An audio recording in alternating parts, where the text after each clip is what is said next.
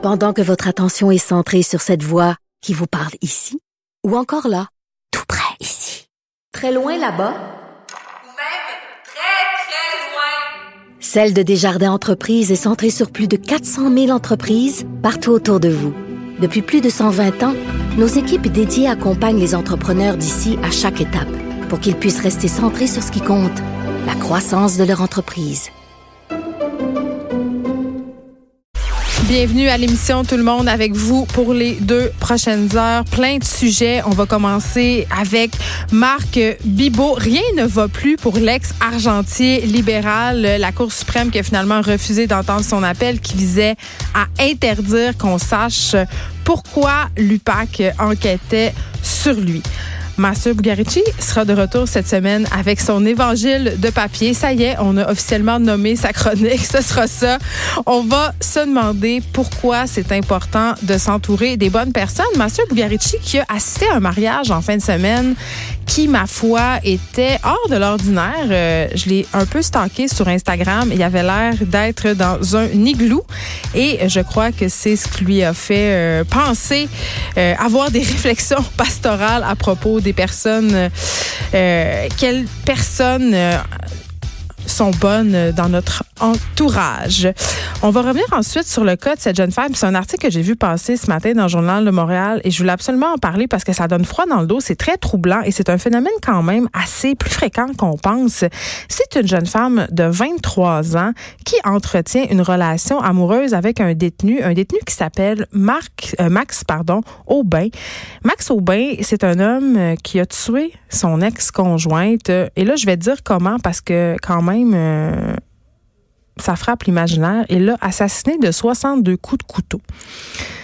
En soi, c'est délicat d'avoir une relation amoureuse avec un détenu, avec un détenu qui a été emprisonné pour le meurtre de son ex-conjointe. Mais c'est encore plus délicat quand la jeune femme qui entretient cette relation-là, on apprend qu'elle souffre d'un léger handicap intellectuel et là, ça inquiète excessivement sa famille euh, à cette jeune fille-là qui semble, euh, et là on spécule, être sous l'emprise de cet homme-là qui euh, l'appelle sans arrêt de sa prison. Je vais parler de ce cas avec le docteur Gilles Chamberlain, vous le connaissez bien, c'est un médecin psychiatre, c'est l'ancien directeur des services professionnels de l'Institut Pinel.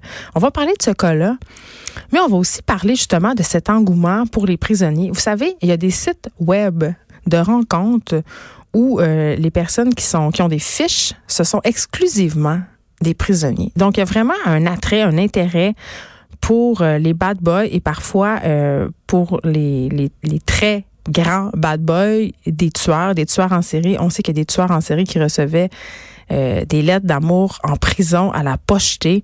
Donc, vraiment, qu'est-ce qui se cache derrière ça? Pourquoi certaines femmes sont attirées par des meurtriers? Les consultations de la ville de Montréal à propos des artères commerciales euh, qui ne vont pas très bien, hein, ça va, ça va on s'entend, la rue Saint-Denis, la rue Saint-Hubert, euh, ben c'est mort. Hein? 26% de taux sur la rue Saint-Denis. Donc, ces consultations-là qui se terminent ce soir. Qu'est-ce qui peut être fait pour aider les commerçants? On va en jaser avec François Vincent, vice-président de la Fédération canadienne de l'entreprise indépendante. Il va être là parce que lui, il a assisté euh, à certaines des consultations. Donc, est-ce qu'il y a des solutions? Qu'est-ce qu'on pourrait faire? Et est-ce que les solutions qui sont proposées par la Ville de Montréal seront efficace. Danny Bissant sera là aussi avec nous, président fondateur de Cleanmatic Plus. Il occupe un emploi un peu troublant, très inusité. Euh, il nettoie des scènes de crime. Et bon, on s'entend que nettoyer une scène de crime, c'est pas juste aller passer la mop. Il va venir nous parler de ce métier qui sort de l'ordinaire, de comment il gère euh, le côté émotif aussi de tout ça, parce qu'il voit des choses que le commun des mortels ne voit pas, hein, un peu comme les ambulanciers, un peu comme les policiers. Il doit aussi euh, avoir des interactions souvent avec les proches. Donc tout ça est assez délicat. C'est un métier qu'on connaît peu, mais néanmoins très, très intéressant. Dans un tout autre registre, on va se questionner sur comment les assistants vocaux comme Alexa et Google Home peuvent influencer notre vie de tous les jours, plus particulièrement le quotidien des familles. Euh, on aura euh, quelqu'un qui s'est penché sur la question dans son mémoire euh, de maîtrise qui s'appelle par ailleurs OK Google, assiste-moi. J'ai hâte de voir comment euh, c'est assistants vocaux-là peuvent être pertinents. Parce qu'il me semble qu'à cette émission, depuis le début, on n'arrête pas de, les critiquer, euh, notamment au niveau euh, de notre vie personnelle, de la protection de notre vie privée. Mais bon, je sais que c'est de plus en plus populaire, qu'il y a de plus en plus de familles euh, qui possèdent ce type d'assistant-là. Puis d'ailleurs, tu sais, Alexa et, Google sont très populaires parce que souvent, on, on, les donne avec certains forfaits. Je passais l'autre fois dans un centre commercial près de la station et il y avait une promotion. Si tu t'abonnais à tel service cellulaire, on te donnait un Google Home gratuitement. Donc vraiment, des compagnies comme euh, Google et Amazon vraiment mettent tout en œuvre pour les rentrer chez nous, ces bébites-là. Moi, ça me fait peur, mais j'ai quand même hâte d'en parler avec François Lachance. Et vous êtes peut-être tombé sur ce texte ce matin de l'influenceur Josiane Stratis. Vous la connaissez, c'est l'une des deux jumelles Stratis, Josiane et Caroline, qui sont euh, les fondatrices de Ton Petit Look, Ton Petit Look Mom. On sait que les deux sœurs ont vendu maintenant ces deux sites-là. Euh, elles font cavalier seul. Elles ont des projets. On les a reçus ici, euh, notamment euh, d'une collection inclusive de mode. Mais Josiane est allée d'un texte euh, qui a été publié par Urbania à propos de ses dettes. Josiane a 33 ans et elle avoue ce matin qu'elle est endettée de, tenez-vous bien, 50 000 dollars. C'est énorme. Et je me suis dit, je sais que Josiane n'est pas la seule. Je sais qu'il y a beaucoup de personnes, de personnes jeunes qui sont pognées avec des dettes de consommation qui peuvent vraiment être élevées. J'ai voulu aller un peu plus loin sur ce sujet-là, me demander euh, qu'est-ce qu'on fait quand on est surendetté? Est-ce qu'on envoie plus maintenant de jeunes surendettés? À quel moment on devrait déclarer faillite? Je vais en parler avec l'expert dans le domaine, Pierre Fortin, président de Jean Fortin et Associés. Ça, c'est un syndic de faillite. Et je sais que ça fait peur, le mot faillite. Et je sais que personne veut faire faillite, mais parfois, c'est la meilleure solution et il y a une vie après la faillite. Là, je dis pas que je suis pas en train de dire que c'est ce que Josiane Stratis devrait faire, mais je trouvais que c'est intéressant de partir de son cas pour discuter un peu, surtout qu'après les fêtes, je sais qu'il y en a une méchante gang qui reçoivent leur bill de carte de crédit, qui regardent aussi leur marge de crédit et qui ont des sueurs froides et qui prennent pour résolution justement de reprendre euh, leurs finances en main. Donc, euh, c'est une bonne occasion de se questionner sur le surendettement. Et Dave Morgan, finalement, sera là en studio parce que là, vous allez capoter. Dave Morgan s'est fait tatouer la face de Denise Bombardier. Il va venir euh, nous expliquer pourquoi. Outre le texte de Caroline, de Josiane Stratis, pardon, qui fait jaser aujourd'hui beaucoup sur les médias sociaux, il y a une autre chose qui a attiré mon attention. Si vous connaissez l'émission Format familial, c'est une émission qui est diffusée à Télé-Québec et qui est animée par Bianca Gervais et Sébastien Diaz. Vous connaissez sûrement le segment, un des segments les plus populaires de l'émission qui s'appelle Montée de lait. Le principe est assez simple. Euh, c'est un artiste, une vedette, qui vient faire une montée de lait, s'insurger contre une affaire. Et la dernière en date, c'est la montée de lait de l'actrice et mère de famille Jessica Barker. Euh, Jessica, euh, pour moi, c'est une idole de jeunesse. Euh, je révèle mon âge, mais moi, j'aimais bien gros les intrépides. Donc, je continue quand même à suivre ce qu'elle fait. Elle fait aussi un podcast vraiment très, très cool sur la famille avec ses amis Guillaume le Métis Vierge. ça s'appelle Bain libre, très, très populaire. c'est fait par Radio Can. Je vous invite à aller l'écouter si vous l'avez pas fait. C'est quand même très, très le fun. Le dernier en liste, c'est sur les beaux-parents. Comment c'est difficile d'être beaux-parents. Mais je reviens cette montée de lait de Jessica Barker à format familial qui fait beaucoup jaser. Elle s'est insurgée contre le fait que les grands-parents qui appartiennent à la génération des baby boomers euh, s'occupent pas de leurs petits-enfants. On a un extrait de sa montée de lait. Ils ont toujours été très actifs. Alors, c'est pas parce qu'ils ont 70 ans qu'ils vont arrêter. Ah ben non. Qigong, natation, cours à l'université, salsa, c'est super. Ils aimeraient ça venir regarder. C'est juste que. Hum, ils n'ont pas le temps. Mais vous êtes où? sais, le de. oui, bon, vous êtes où? Écoutez, même moi, quand, quand j'entends ça, ça me fait réagir. Ça, ça vrai, vraiment, là, ça vient toucher à une corde sensible. Ça a fâché bien des gens.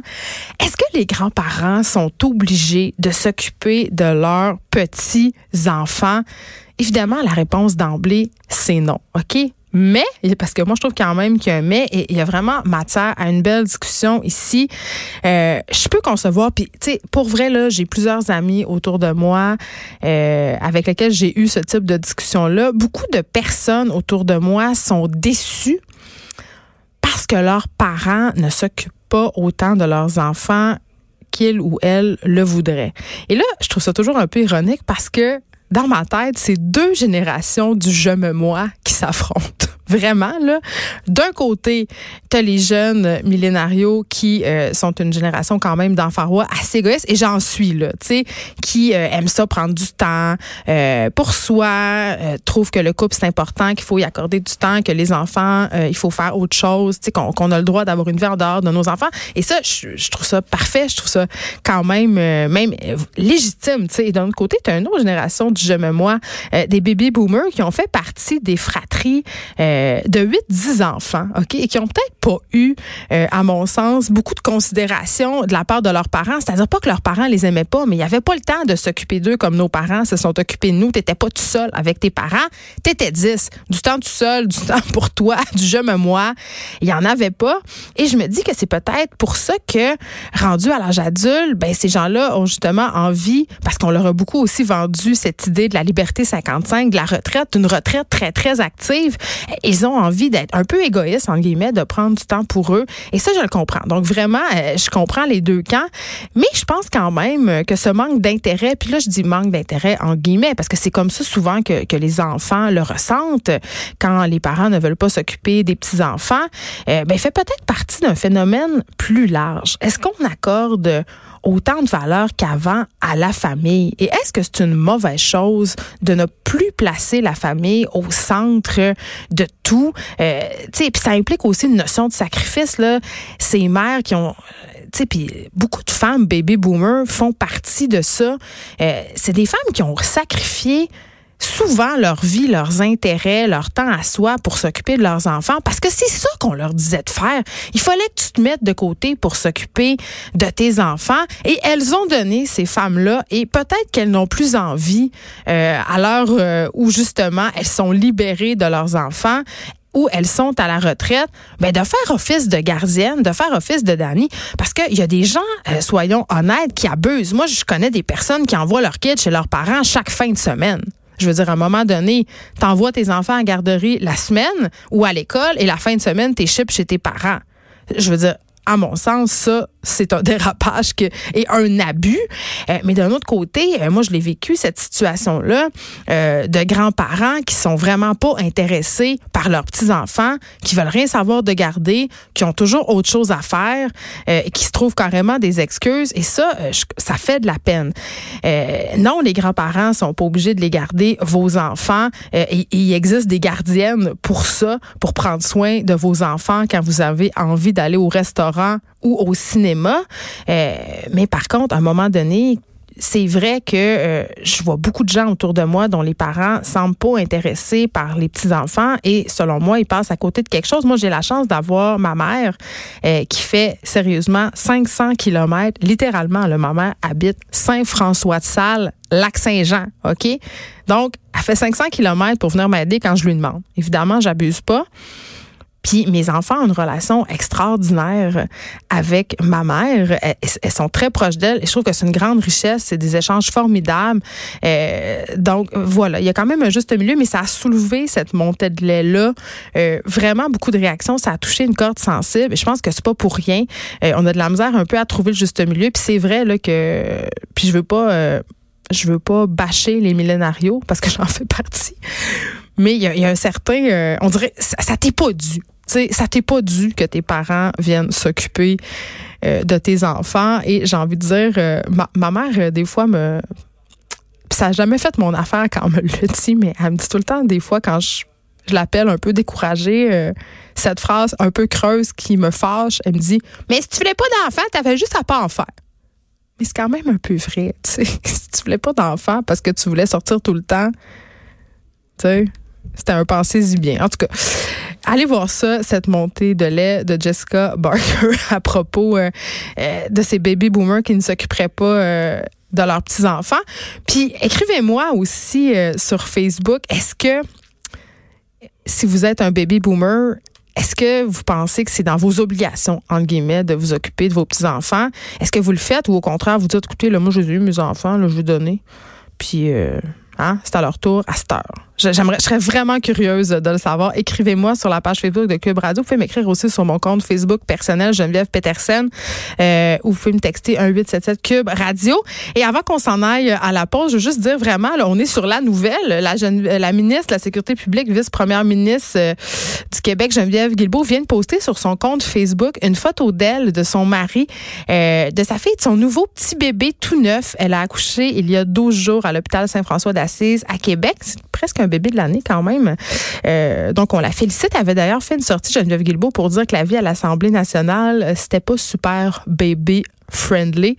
Justement, on a fait l'annonce récemment que l'Assemblée nationale allait se pencher sur cette fameuse question-là.